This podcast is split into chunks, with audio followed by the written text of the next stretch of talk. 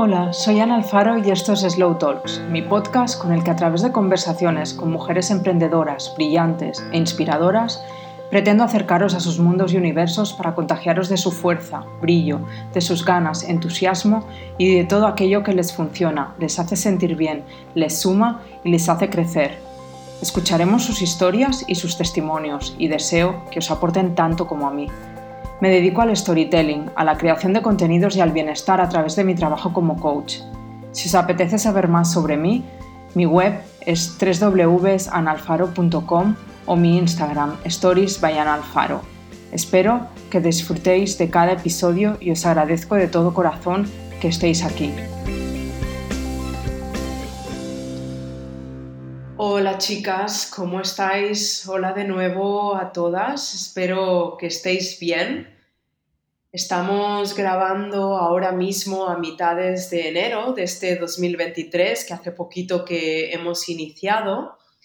Y la verdad es que es un placer regresar a este espacio y hacerlo acompañada. Como ya habréis visto y oído muchas de vosotras, el primer Slow Talks del año. Finalmente fue un nuevo solo episodio, ¿no? Solo conmigo misma, algo que improvisé bastante. La verdad es que mi idea inicial era que este que estamos grabando ahora mismo fuera el primer episodio del año, pero me apetecía compartir algunas cosas y no quería alargar más este, ¿no? Hacerlo demasiado largo para, para vuestra propia comodidad. Así que, bueno, pues me adelanté un poquito a este encuentro que estamos teniendo hoy con mi invitada, que ahora la conoceréis, y, y os dejé ese primer episodio compartiendo muchas cosas em, a nivel de manifestación, de visualización, de crear esa vida que queremos y también algunas cosas personales bastante íntimas que, habían pasado estas navidades y este principio de año. Pero bueno, aquí estoy, como decía, nuevamente acompañada y mm, nada, solo decir que, que, espero que hayáis empezado bien vuestro año, que hayáis cerrado bien el anterior y que hayáis traído a este 2023 todo aquello que tengáis que traer y que sea necesario seguir revisando, trabajando o seguir disfrutando. O sea, ya sabéis que con cada año, pero igual que con cada mes y con cada día, al menos para mí es así, tenemos un lienzo en blanco ante nosotras. Y es un momento perfecto, ¿no? Cuando tienes ese lienzo en blanco para reflexionar y seguir haciendo una revisión interna para ver por dónde quieres moverte durante las próximas 24 horas, los próximos 30 días o los próximos 12 meses la verdad es que este tipo de trabajo de revisión interna es, muy rico y interesante. Y bueno, como ya adelantaba en el episodio anterior, hay una propuesta nueva que voy a hacer en muy pocos días y de hecho cuando escuchéis este, este episodio ya estará lanzada una propuesta que, pretende guiaros justamente en ese tipo de trabajo de revisión interna, ¿no? en ese camino de reflexión, de manifestación, centrarnos en lo que queremos y dar con claridad y foco, em, que es algo que muchas veces nos falta para poder ver esa dirección y tomar acción. Creo que tenemos la oportunidad de crear mundos, vidas y universos a nuestra medida, a nuestro antojo, y es responsabilidad nuestra al final tomar ese compromiso, tomar ese camino de sembrar intenciones, de trabajar internamente, de buscar esa energía y postura ante la vida necesaria para lograr todo lo que queremos y trabajar del modo que tengamos esa fortaleza para transiciones y para momentos también complejos, ¿no? Pero bueno, esta propuesta, que es una suscripción mensual con espacio para el movimiento, para la meditación, un workshop mensual, círculos de mujeres en algún momento eh, y muchos recursos más.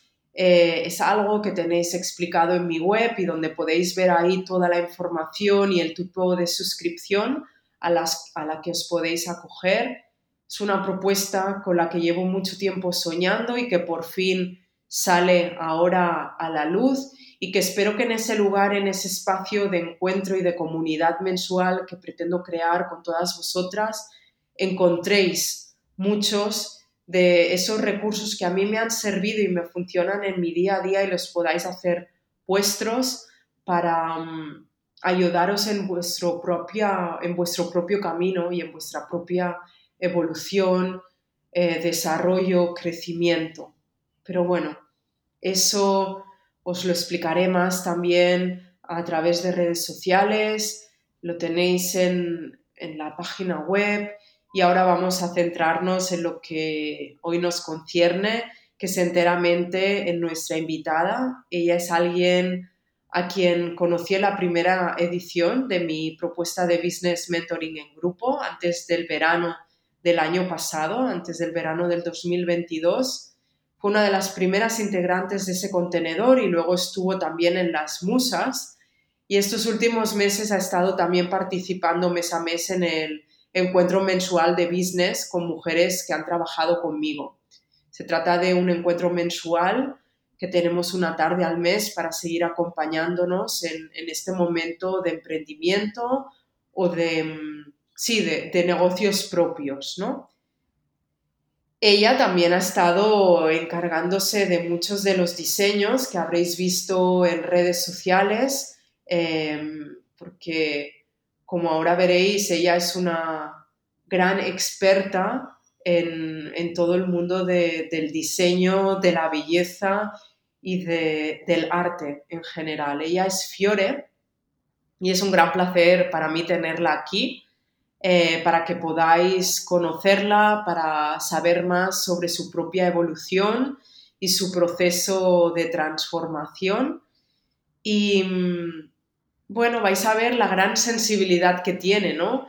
Ese gusto que tiene por, exquisito por el arte y el diseño, una rigurosidad y profesionalidad que para mí son excelentes y mucho más que os voy a dejar que descubráis en unos segundos.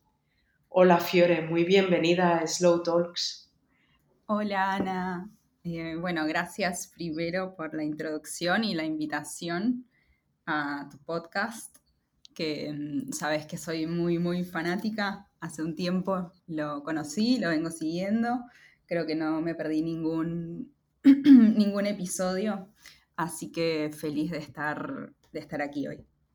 Mm, gracias, gracias por aceptar y prestarte a abrirte, ¿no? Cuéntanos ahora un poquito antes de ir más en profundidad quién eres, a qué te dedicas, sitúanos un poco, bueno, sitúa a nuestras oyentes, yo ya sé unas cuantas cosas de ti, ¿no? Sobre sí, sobre tu persona, sobre tu negocio, sobre tu estilo de vida, sobre aquello que te apetezca hablarnos. Eh, bien, em, bueno, yo soy Fiorella, mi nombre es Fiorella, como presentaste recién. Em, tengo un estudio de diseño que se enfoca principalmente en branding, en packaging y en web, en diseño web.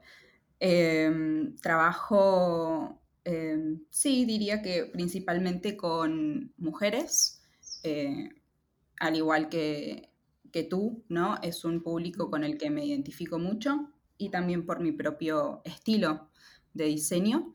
Em, elijo, creo que muy genuinamente elegí hacerlo o dirigirme a, esta, a este público desde los inicios de Frica. Em, Frica existe desde el 2019 aproximadamente, sí, 2019. Em, nació cuando estuve en un periodo de transición de vuelta en Lima, que es eh, la ciudad donde nací, crecí, en Lima, eh, en Perú.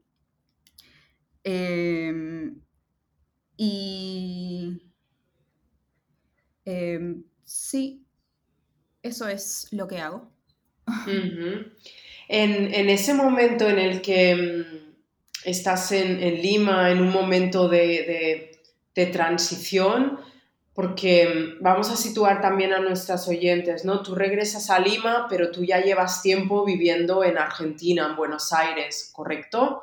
Y es desde ahí, desde donde desarrollas y desde donde vives tu negocio y tu vida, ¿correcto? Sí. Entonces, en un momento dado, tú regresas a Lima y ¿qué está pasando en esos momentos en tu vida que te lleva a esta necesidad de crear este negocio propio? Mm, bueno, creo que para eso tendríamos que ir eh, como al inicio de todo, ¿no? Tal vez mm. como mucho más atrás. Em, así que vuelvo, recapitulando. Vamos a ello. Mm. Empezamos en Lima. Eh, cuando termino o no, eh, empieza esta etapa de terminar el colegio y tener que, que elegir una, carrera ¿no? para estudiar. Eh, siempre fui una persona muy, muy curiosa y siempre tuve esta tendencia a, al mundo o, al interés por el mundo del arte y la belleza y el diseño pero en su momento eh, no sabía cómo era ese mundo como tal, ¿no? Mm. Vengo de una familia eh, bastante em, tradicional en ese sentido, ¿no? O que todos, eh, mamá, papá, mi hermana mayor, todas mis referencias como más cercanas se desenvolvieron siempre en un mundo mucho más tradicional. Em, entonces, esta curiosidad o esta eh, pasión por el arte estaba en mí desde muy chiquita, pero eh, no le daba como mucho lugar a eso, ¿no? No la valoraba mucho. Eh, pensaba que lo, en, en, la época del colegio tal vez, ¿no? Las materias como matemáticas, historia, en literatura eran como las importantes y la, en sí, ¿no? La que más disfrutaba yo, o la que me salía más fácil, la que no parecía como eh, algo importante, que era específicamente el curso de arte, eh, mm.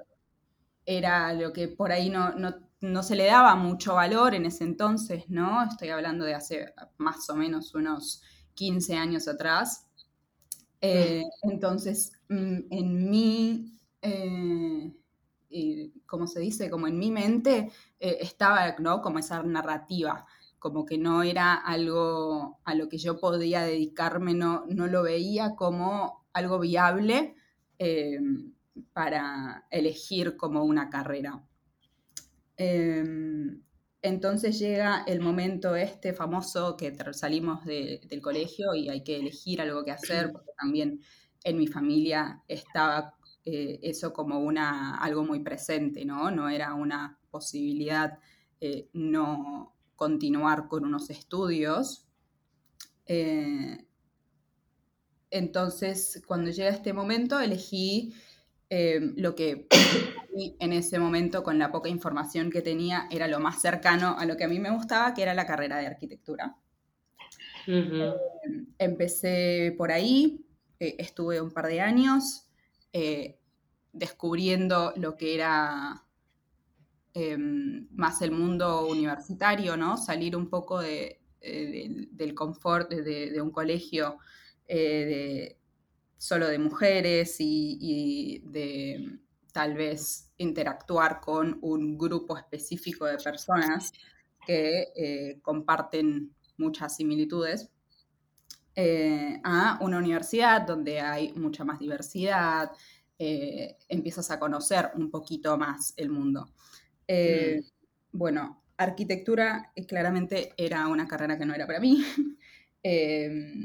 no era lo que me gustaba, también además de ser curiosa, eh, descubrí hace poco que soy bastante pasional, entonces tengo que sentir esa conexión con, lo que estoy haciendo, ¿no? Y creo que fue eh, lo que faltó por ese, eh, en ese periodo como tan importante de la vida, sentir esa conexión. Y no solamente fue difícil encontrar qué estudiar porque me gustaba como el mundo del arte y el diseño, pero como algo muy abstracto, ¿no? Eh, al desconocer eh, todas las posibilidades, eh, fue difícil como elegir a, dónde quería ir.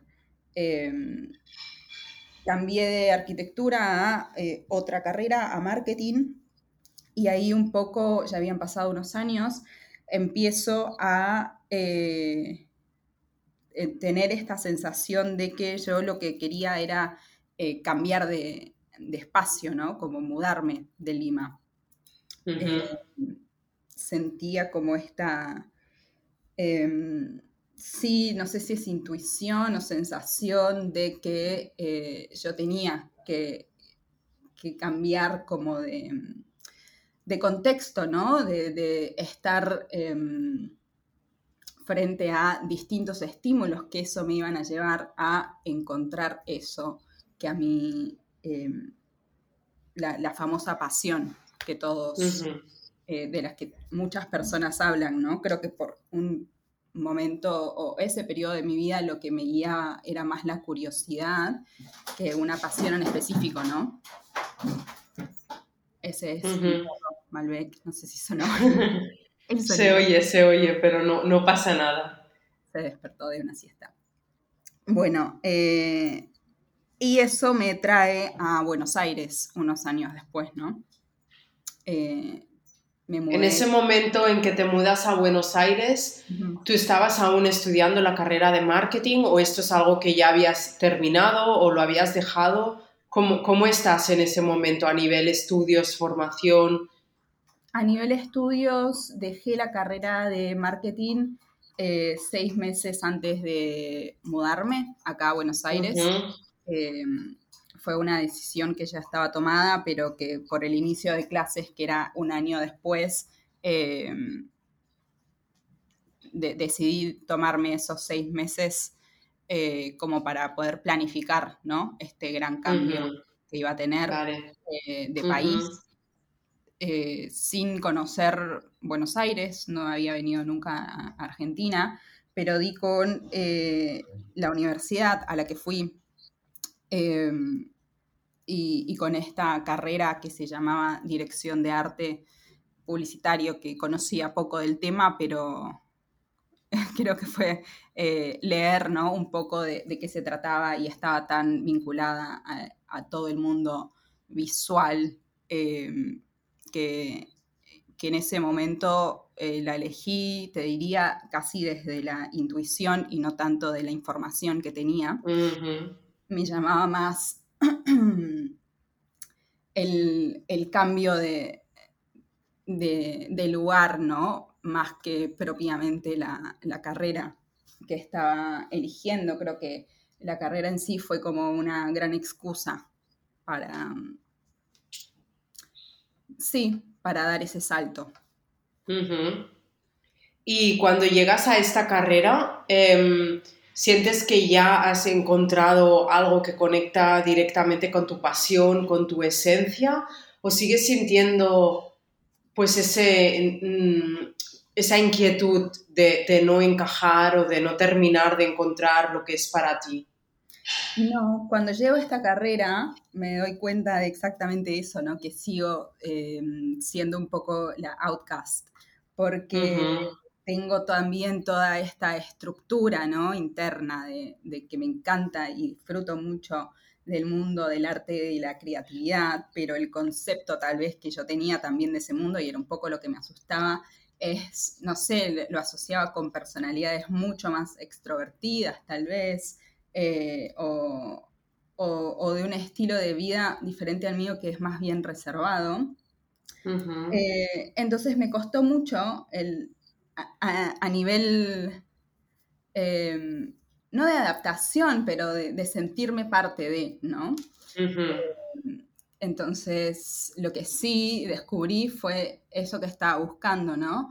Eh, una visión un poco más em, amplia, sería, como de, esta conexión con otras culturas, porque era una universidad donde eh, iban, íbamos eh, estudiantes de eh, distintas partes de Latinoamérica específicamente, ¿no?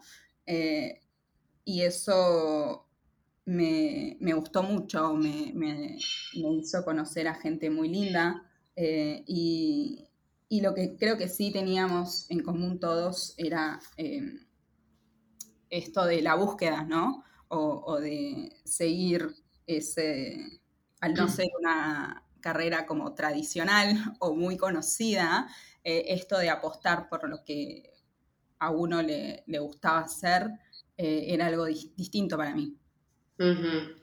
Ok, perfecto.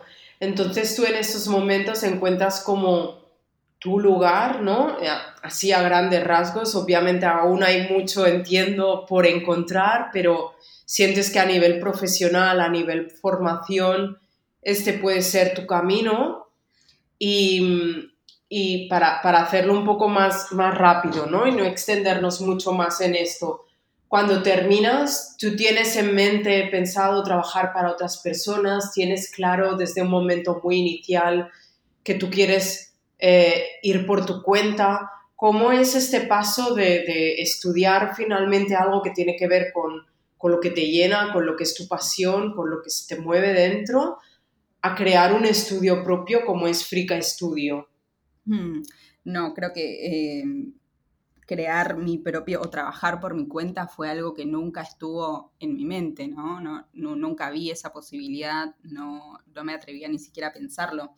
Em, esto, eh, o sí, también mi historia puede ser un poco larga, entonces vamos mm. al punto. Em, y, y, un poco de esa pausa de la que hablamos al principio, de, de volver a Lima, eh, fue un poco por esto, ¿no? Porque yo terminé mi carrera, encontré, sí, esa famosa pasión eh, a través de eh, las materias selectivas que, tenía en esa, en dirección de arte publicitario, ¿no? Ahí me crucé con, con lo que es un curso en específico que se llamaba Imagen de Marca y descubrí cómo se crean las marcas o lo que hay detrás, ¿no? y, creo que lo que más me gustó de esto era esta, esta conexión entre personas que, no es más que eso, ¿no? Como las marcas en sí lo que tratan es de conectar con personas. Eh, mm. Y lo que sí pude hacer y lo, encontrar es eso, ¿no? Es como yo fui formando mi propia carrera a través de otra. Eh, todas las materias selectivas tal vez como fueron virando más hacia el lado del, hacia la parte de diseño gráfico y a partir de eso empecé a, eh, por esta curiosidad y, de cuando algo me gusta, eh, me gusta conocer todo lo que pueda sobre ese tema. Mm. Eh, empecé a hacer cursos cortos, otros más largos. Empecé también a, a, a investigar mucho, ¿no? Por, YouTube, mucho de lo que yo conozco a nivel uso de programas de software, todo lo aprendí por mi cuenta, no fue algo que, me lo enseñaron ¿no? en, la universidad, es 100% eh, consecuencia de mi curiosidad. Mm.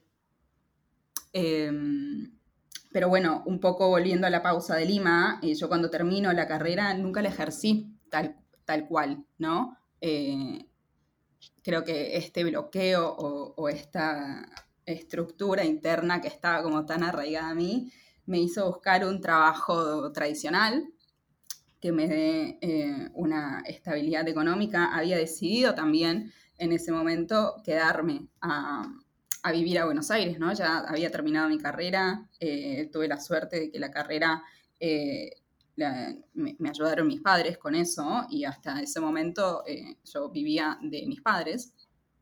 Eh, pero cuando esto termina, yo elijo quedarme y eso para mi mamá fue un rotundo eh, significado de, bueno, conseguiste cómo eh, mantenerte, ¿no? Mm. Entonces salía a buscar este trabajo que no tenía mucho que ver con lo que yo había estudiado o no tenía nada que ver con branding en realidad.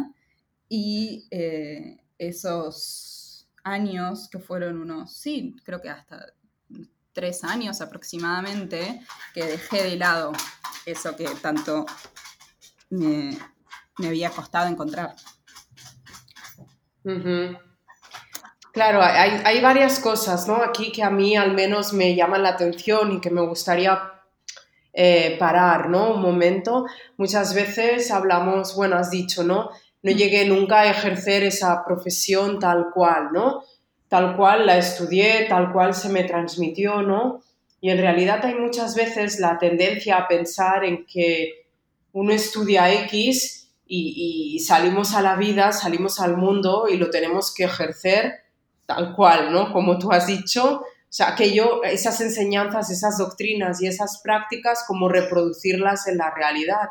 Cuando lo que, lo que debería ser es, voy a hacer mío este sistema, esta práctica, esta experiencia, este lenguaje, eh, porque cada uno tiene su propia manera de ver, de entender, de procesar, su propia intuición, su propia sensibilidad, y más en este tipo de profesiones de, arte, del diseño, ¿no? Como que que lo aprendido debe pasar por nuestro filtro y supongo que también por eso muchas veces cuesta más también llegar a un sitio en el que una se sienta cómoda a nivel profesional porque por un lado tenemos unas creencias que nos hacen buscar cosas que quizá no existen o no existen tal cual o no encajan con nosotras porque tenemos otra sensibilidad, porque queremos hacerlo a nuestra manera, porque nuestro modo de entender es distinto, ¿no?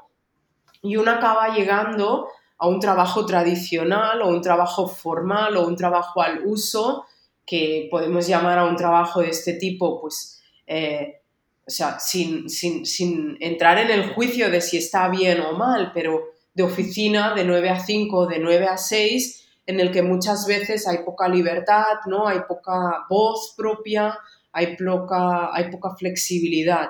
No sé si un poco van por aquí las cosas, ¿no? En este tipo de trabajo al que tú llegas, de tipo más tradicional, donde quizá no puedes realmente desarrollar em, tu arte, tu intuición, tu sensibilidad, ¿no? Sí, eh, yo creo que había eh, indudablemente un miedo muy grande, ¿no? Como a, bueno, ahora listo, la universidad sigue siendo una etapa bastante segura, ¿no? No es que estás como ahí del todo mm, eh, claro. a la vida. Em, cuando llega ese momento de, tener que salir a, buscar un trabajo, a mí lo que me pasaba era que el, contexto, ¿no? O el ambiente o el ritmo de una agencia tal vez eh, publicitaria eh, o una agencia de diseño em, me, abrumaba mucho, ¿no? Eh, no, no, me veía eh, trabajando como a esos ritmos, sobre todo los primeros años que uno tiene que estar muchas horas ahí. Eh, no me sentía preparada. Mm. A nivel, no a nivel profesional, sino a nivel personal, ¿no? Como para estar expuesta a ese contexto. Entonces, eso me hace un poco buscar un trabajo eh, más seguro, entre comillas, que eh, paradójicamente era justo lo que no quería cuando salía del colegio, ¿no? Eh, volví, volví a eso en ese momento sin darme cuenta, tal vez como mucho más omnibulada por el miedo a ser grande. Mm. y, y, fueron unos años en este más como, sí, modo automático de, al que te puede llevar la vida. Y cuando un poco me doy cuenta, ¿no? De, lo que estaba haciendo, eh, es que decido poner una pausa y decido volver a Lima y ver realmente qué es lo que quiero hacer. Mm. Qué bueno también este momento en el de darte el permiso, ¿no? Estoy viendo que no, que no voy bien, que este no es el camino, que no me siento del todo cómoda, hago una pausa y, veo qué quiero hacer, ¿no? O sea, esto es algo a lo que habitualmente no nos damos el permiso o el tiempo, ¿no? Porque tenemos que hacer, producir, ganar dinero, mantenernos, ¿no? Ser responsables. pero muchas veces es ahí donde salen realmente nuestros verdaderos caminos, ¿no? Porque dejamos salir la voz de la inquietud interna, de la verdad, y si hacemos caso de esa voz, como es tu caso, ¿no? Te llevas realmente hacia ese lugar que quieres, ¿no? Que es pues, la creación de este espacio de Frica Studio que, que nos contabas al principio, ¿no? Que, que surge en esa pausa, en ese momento de regreso puntual a Lima, ¿no? Sí, eh, también un poco esa vuelta, esa primera vuelta a Lima, eh, yo la sentí como creo que desde el nivel más subconsciente, ¿no? O inconsciente, eh, fue también como una escapada de, lo que estaba haciendo mi vida en ese entonces y volver un poco a, mi hogar, ¿no? Y ver qué, encontraba ahí. Eh, habían pasado ya varios años desde que yo me había venido a vivir acá a Buenos Aires. Entonces, sí, darme el permiso de volver también eh, no fue fácil, ¿no? Porque era, va, yo lo veía como una, como una derrota casi. Mm. Eh, y ese periodo que estuve fue bastante como de, volver a, o de entrar, ¿no? En una cuevita. Em, y tratar de, de eso, de, de conectar más conmigo. ¿Cómo te ayudaste en ese tiempo? Es decir, ¿de qué tipo de recursos, herramientas, prácticas hiciste uso que fueron las que te ayudaron a, ver, a ver esa luz, a ver esas pistas? Eh, bueno, volví un poco a cuando yo me mudé a Buenos Aires, eh, yo todo lo voy conectando siempre un poco para atrás. Eh, también hice un cambio en, en, mi estilo de vida, ¿no? Que empezó en Lima ya de un poco más grande, pero que acá eh, se acentuó bastante más en cuanto a, la alimentación, a, la práctica de, la meditación y, de la actividad física.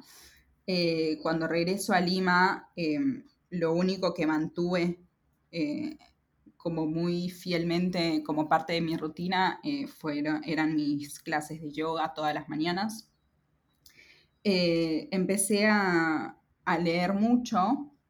Eh, sí, siempre tuve como mucha curiosidad o mucha afinidad con los libros eh, de no ficción, ¿no? Los libros de lo que conocemos como autoayuda o crecimiento personal.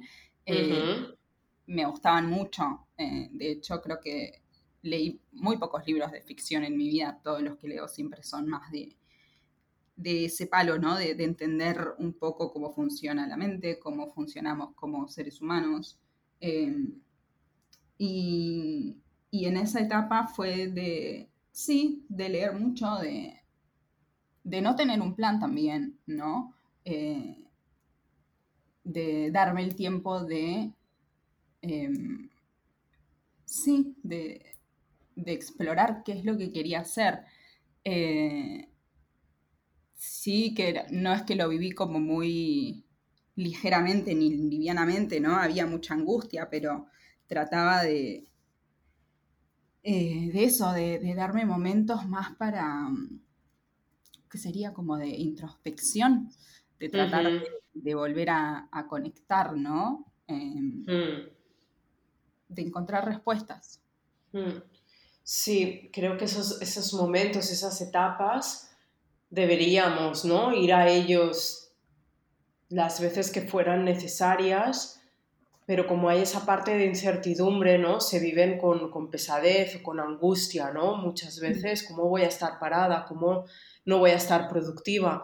Y ojo, con esto no significa, al menos para mí, eh, no pienso que darnos esos momentos deba pasar siempre estrictamente por parar todo lo demás, sino quizá puede significar no estar tan presente en todo lo demás y darte estos tiempos, estas horas. No significa ahora dejo todo, dejo todo el trabajo, todos los proyectos o todas las responsabilidades y únicamente me centro en este espacio en blanco en el que me dejo pensar y sentir, que sí que puede ser en algunos momentos, pero que yo entiendo y comparto en que no siempre puede ser, ¿no? Que uno lo pueda dejar todo, pero al menos darte esos minutos o horas diarias de meditación, de escritura, de lecturas, de yoga, de lo que a cada una le conecte, ¿no? Con su sabiduría interna para poder dar con respuestas, ¿no? Y para poder salir con algunas conclusiones o con alguna claridad que te permita redirigirte.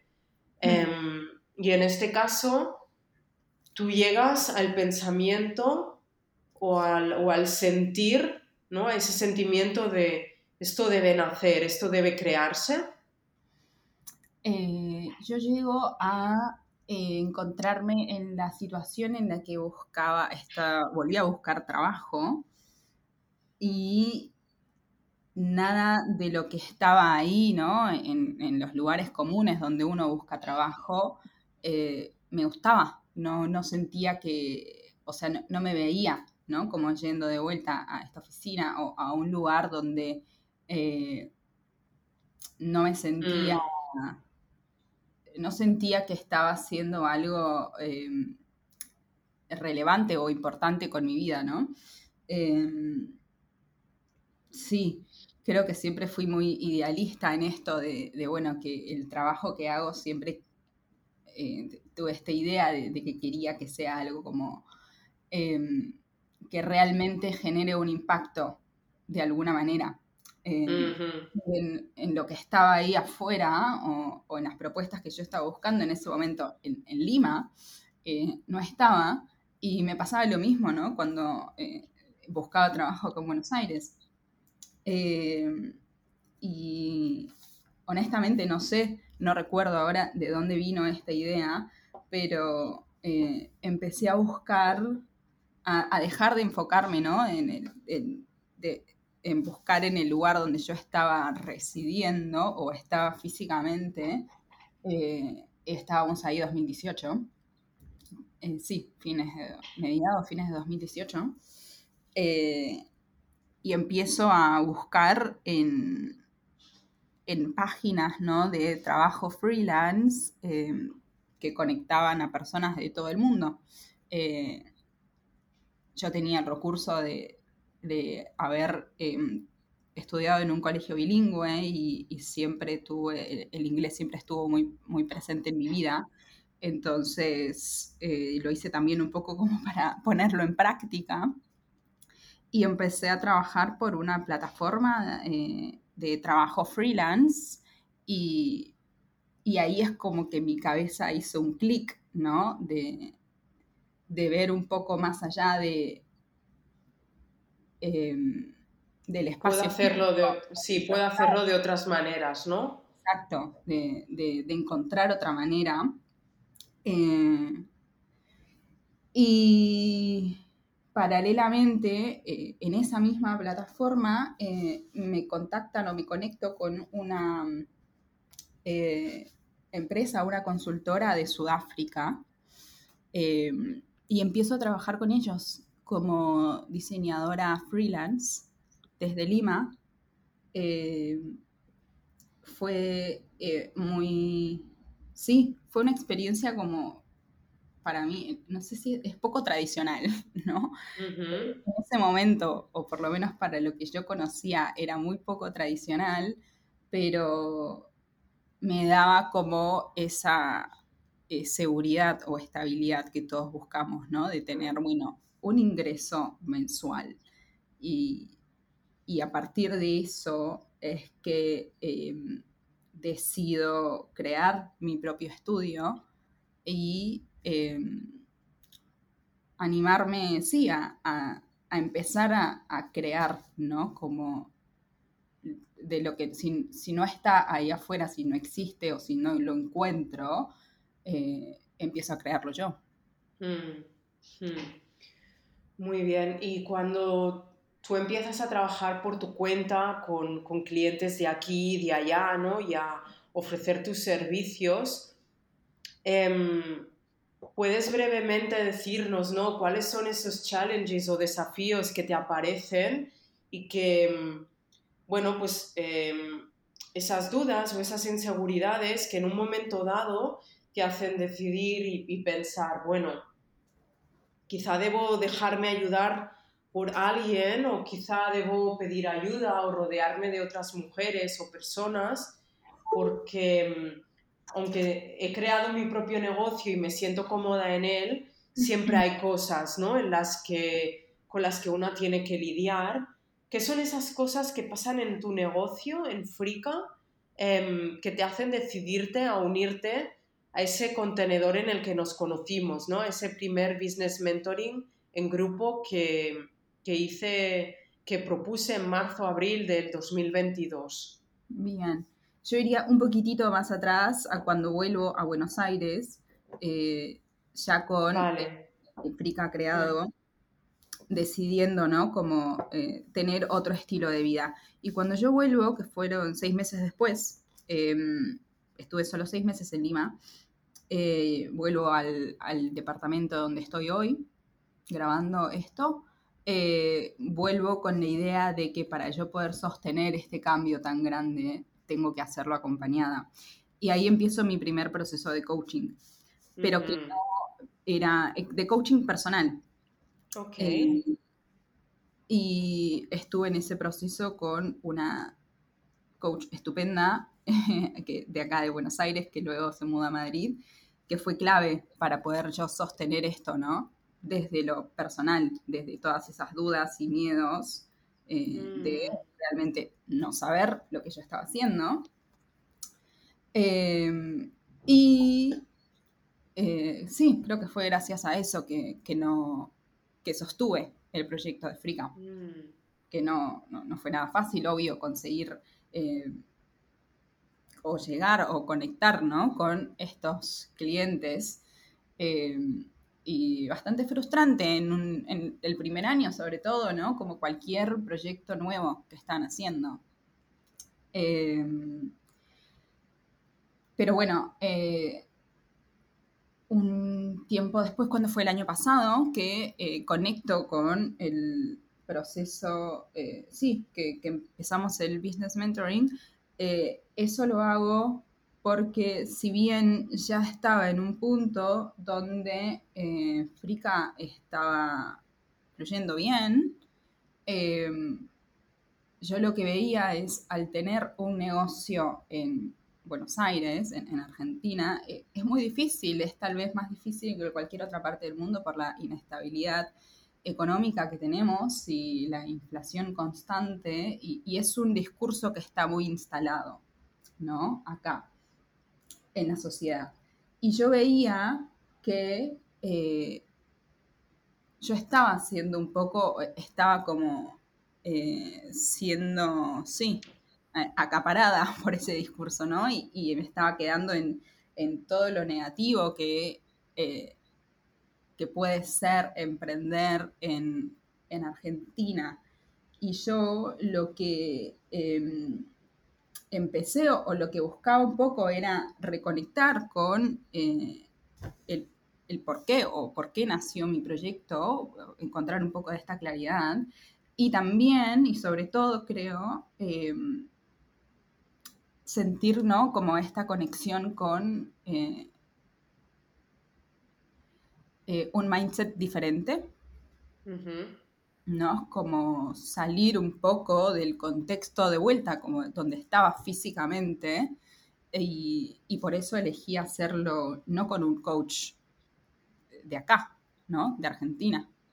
Y elegí, mm. en este caso te elegí a ti y elegí compartirlo con eh, las chicas que, tampoco son de acá, de Argentina, son de, va, creo que sí, la mayoría son de España o, mm. por lo menos en, en, business mentoring, ¿no?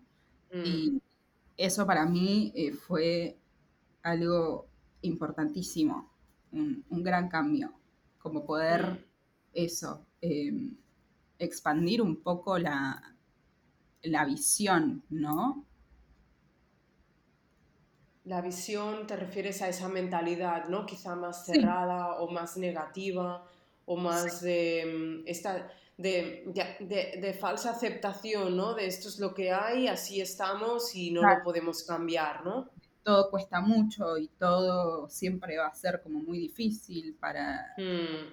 las que emprendemos acá y como que todos están en contra nuestra y, no hay presupuestos y, toda esa narrativa, ¿no? Hmm. Em, este cambio de mindset dirías que es quizá Em, trabajar tu mentalidad, dirías que es como lo más importante que te llevas de este proceso y, cambio hacia ti y hacia tu negocio? Sí, porque em, me llevo el cambio de mindset y un poco más de también de claridad, ¿no? De, eh, de también eh, conectar un poquito más con, con la excelencia que con la exigencia, ¿no? Que a veces, que creo que lo vimos mm. mucho, em, mm, disfrutar más. Eh, me llevo muchas cosas, pero sí, tal vez el, mindset sería lo principal. Mm. Y, y, algo que también hemos hablado mucho, ¿no? En los procesos de coaching, eh, tanto el business mentoring como en las musas a posterior, como en cada sesión de encuentros del coaching mensual de business, ¿no? ¿Cómo, cómo hacemos para mantener ese equilibrio entre nuestra pasión y nuestro emprendimiento, que parece que a veces se nos lleva por delante porque siempre hay que hacer cosas y tantas cosas que tengo que hacer, porque hay momentos en los que recae todo sobre una misma, ¿no? Y, y hay momentos en los que una no tiene ayuda, pero también queremos vivir nuestra vida, nuestros ritmos, nuestros rituales ¿Cómo tú has llegado a ser capaz de manejarte en esto o cómo te sientes a este nivel, a este respecto? Mm. Eh, yo eh, creo que llego como por... Eh, creo que hubieron dos momentos de...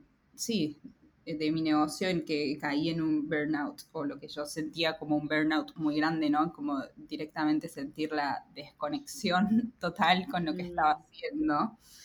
Eh, y, a partir de eso, ¿no? Es que soy muy em, cuidadosa con, con mis rituales y trato de cada vez más como priorizar esos tiempos de, de bienestar personal em, por sobre eh, las responsabilidades del estudio.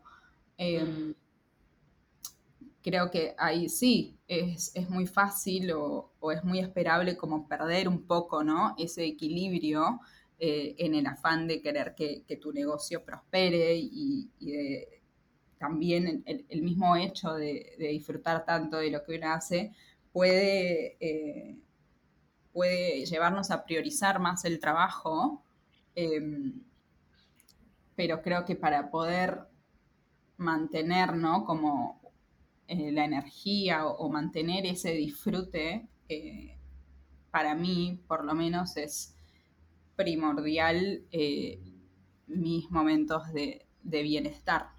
Mm, tus momentos de cuidado, ¿no? Esos momentos tan sagrados. Mm. Sí. Sí, sí, esto es algo que, que, hablamos y que defiendo yo siempre, ¿no? En cualquier tipo de proceso, también lo hablo mucho extendidamente por aquí, ¿no? En Slow Talks, esa necesidad de, de cada una tener ese espacio privado al que ir tantas veces como necesites para, para estar bien, para mantenerte en tu centro. Si te desvías, tienes este espacio propio y íntimo al que siempre puedes acudir, ¿no?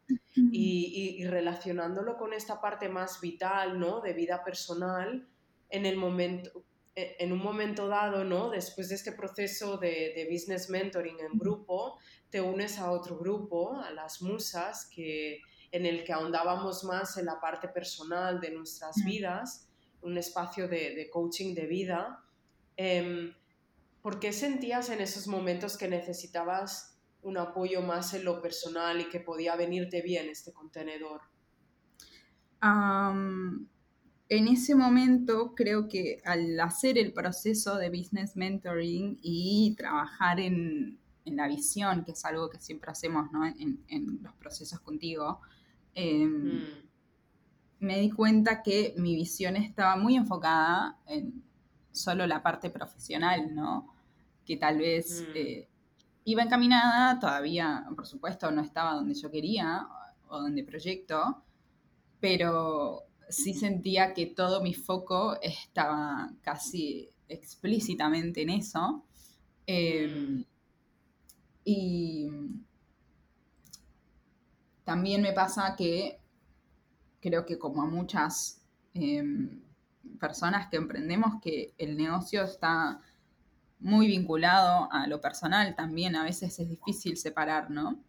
Em, y yo sentía que eh, habían cosas que tenía que seguir trabajando en lo personal que iban a ser, en consecuencia, se iban a reflejar en mi negocio, ¿no? Mm, mm. Sí, hay muchas veces que uno conecta em, con esa pasión suya, ¿no? con esa profesión y desarrollas tu propio negocio y te terminas volcando tanto en ese espacio y en ese lugar que pierdes un poco de vista todo lo demás y es necesario como recolocarse, ¿no? Y este ejercicio de conciencia en el que, ostras, veo que me estoy yendo, veo que necesito un poco más de equilibrio y un poco más de balance y hacer todo el trabajo interno para iniciar ese camino de regreso y de ponerte en, en, una posición, en un lugar que sea más cómodo, ¿no? Para que todo tenga su espacio en la medida justa que necesitas tú en cada momento, ¿no? Y por supuesto hay momentos de apretar más en lo profesional, pero hay momentos en los que una quizá necesita más espacio personal y es importante también, ¿no? Darse ese tiempo, ese espacio. Hmm. Sí, sí, yo creo que de las musas lo que me llevo es... Em, creo que ahí fue donde pude replantear mi visión que habíamos trabajado en, Business Mentoring, ¿no? Y al mm. replantear esta visión, em, sumando como otros aspectos de la vida más allá del negocio, es que yo encuentro un, el, el porqué, tal vez el, el porqué real detrás de, de, mi estudio. De lo que estás haciendo, ¿no? Mm. Que tiene más que ver con lo personal que con lo, que con lo profesional. Mm. Y mirando atrás, habiendo pasado ya un tiempo, ¿no? Desde que has hecho estos trabajos así más profundos, aunque ahora en estos últimos meses hayamos seguido, seguido viéndonos, ¿no? En el grupo, pero era algo más puntual, una tarde al mes.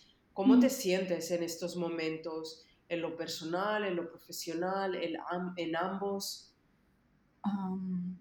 Justo ahora creo que lo hablábamos hace poco, mm, estoy en un periodo que siento como mucha tranquilidad, em, que eh, después ¿no? de un fin de año que por ahí mueve algunas cosas a nivel, sí, a nivel interno, eh, em,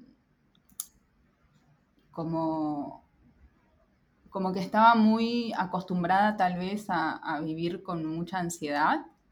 Mm. Eh, y, creo que eh, en, esta última etapa priorizar y, reconectar con, mis rituales, con eh, las cosas que me gustan. Ahora hace, sí, hace unos meses empecé cerámica que me, me gusta mucho y, y me desafía en, eh, sí, en, empezar a conocer otras maneras, ¿no? Otras formas de hacer arte, otras formas de expresar, mm. que me, sí, me, despegan un poco de, estar pensando o de traerme a, casa las preocupaciones o, las responsabilidades del negocio, ¿no? Como que me conectan más con, con la parte personal o, del ocio, de, sí, de, estímulos nuevos. Mm, mm. De la responsabilidad, ¿no? Sobre todo, diríamos. Mm. Sí. Muy bien. Y bueno, llevamos casi una hora, ya estamos a punto de dar casi la hora, entonces para, para que sea fácil y digerible, ¿no? Para quienes nos escuchan, siempre trato de hacerlos es un máximo de alrededor una hora. Vamos a ir cerrando. Vamos a ir... Em, me gustaría preguntarte si hay alguna, em, algún consejo, algunas palabras finales que, queriera, que quisieras perdón, compartir con quienes nos están oyendo antes de ir a las preguntas finales? ¿Algún consejo, algún aprendizaje que creas que tienes que traer aquí? Lo que quieras. Yo creo que sí, lo que siempre em, vale, mi mensaje siempre es, em, o el que trato de dar siempre es como trabajar, ¿no? En, en, uno mismo, priorizarse a, uno mismo, a, conocerse mejor, a, cuidar de uno. Eh, y eso creo que es lo que siempre te va a llevar a, a, donde tienes que estar. Mm. Gran consejo. Vamos a las preguntas finales. ¿Preparada, Fiore? Sí. Venga, un mantra que quieras recomendar y traer aquí a este espacio. Eh, mi mantra de el último semestre es me doy permiso para estar bien. Mm, muy lindo. Un podcast. Em, On Purpose de Jay Shetty. Mm. Un libro. The Universe Has Your Back de Gabby Bernstein. ¿Una película o una serie? Mm, hace poco la volví a ver y eh, me gusta mucho la película Interestelar. Perfecto. Una canción hasta la raíz de Natalia. Y un... ¿Perdona, de quién? Natalia Lafourcade, si no me equivoco. Ah, sí, sí, perfecto. ¿Y un objetivo para ti para este año 2023? Mm. Eh, conectar más con el disfrute, em, soltar el control, confiar y priorizar mi bienestar. Mm, esos son más de uno, pero muy importantes y muy necesarios, ¿no? Sobre todo cuando los sentimos eh, con fuerza, hay que ir a por ellos. Muy bien. Muchísimas gracias, Fiore. Me gustaría haberte hecho muchísimas más preguntas y haber indagado más profundo. Quizá tengamos que regresar otro día con otro episodio, pero como decía antes, ¿no? Para que que, esto sea fácil también para que nos escuchen y para que lo disfruten, prefiero dejarlo siempre en, una horita, ¿no? Más o menos. Y oye, si hace falta, pues regresamos en otra ocasión. Muchísimas gracias de verdad por tu tiempo, por tu sinceridad y por abrirte a hacerlo. Mm, gracias a ti, Ana, por la invitación. Un placer. Y gracias a vosotras, como siempre, por estar aquí, por escucharnos, por el apoyo, por el feedback que dejáis tanto a través de redes sociales como en comentarios que me dejáis por la web, en privados, como las puntuaciones que dejáis en Spotify. Todo eso ayuda muchísimo a llegar a más mujeres, a más personas, que Slow Talks llegue lo más lejos posible para difundir el mensaje del bienestar, de la alineación y de la importancia de la espiritualidad y del trabajo interno para crear esas vidas que queremos y para estar bien en nuestro día a día. Ya sabéis que tenéis todas las notas del podcast en la web, en, en analfaro.com barra podcast, ahí lo tenéis todo. Y en esta ocasión, a partir de mm, las notas de lo que nos ha recomendado al final Fiore, vamos a dejar también el enlace al episodio de Valentina, una compañera de Fiore en el Business Mentoring, también al de Elena, otra de las mujeres a, quien he acompañado a través de procesos de, de, business y de vida. Y nada, solo una nota final para mm, recordaros o para mencionaros, si no lo habíais oído o leído todavía, el nuevo proceso de Business Mentoring en grupo está disponible para inscripciones lo más probable es que por decisiones personales esta sea la única edición del año. Es algo que decidí a finales de diciembre pasado, cuando estaba decidiendo un poco la planificación del 2023 y decidí que En principio iba a haber una única edición de este Business Mentoring y una única de las musas. Puede que haya cambios, pero en principio esta es la previsión y el Business Mentoring lo empezamos a finales de febrero. Va a ser una edición evolucionada con algunos cambios, con una planificación distinta, con otras mujeres que profesionales invitadas que van a formar parte de este contenedor y otras cosas más que tenéis todas explicadas en la, en la landing del nuevo proceso con un espacio de preguntas y respuestas para todas las dudas que soléis preguntarme, pero por supuesto podéis contactarme si tenéis algo que ahí no está resuelto y que se os queda en el tintero. Recordar que las plazas están abiertas, que son limitadas y que mm, vamos a empezar a finales de febrero por una media de unas 10 semanas en esta edición. Y nada más, os deseo nuevamente un buen inicio de año.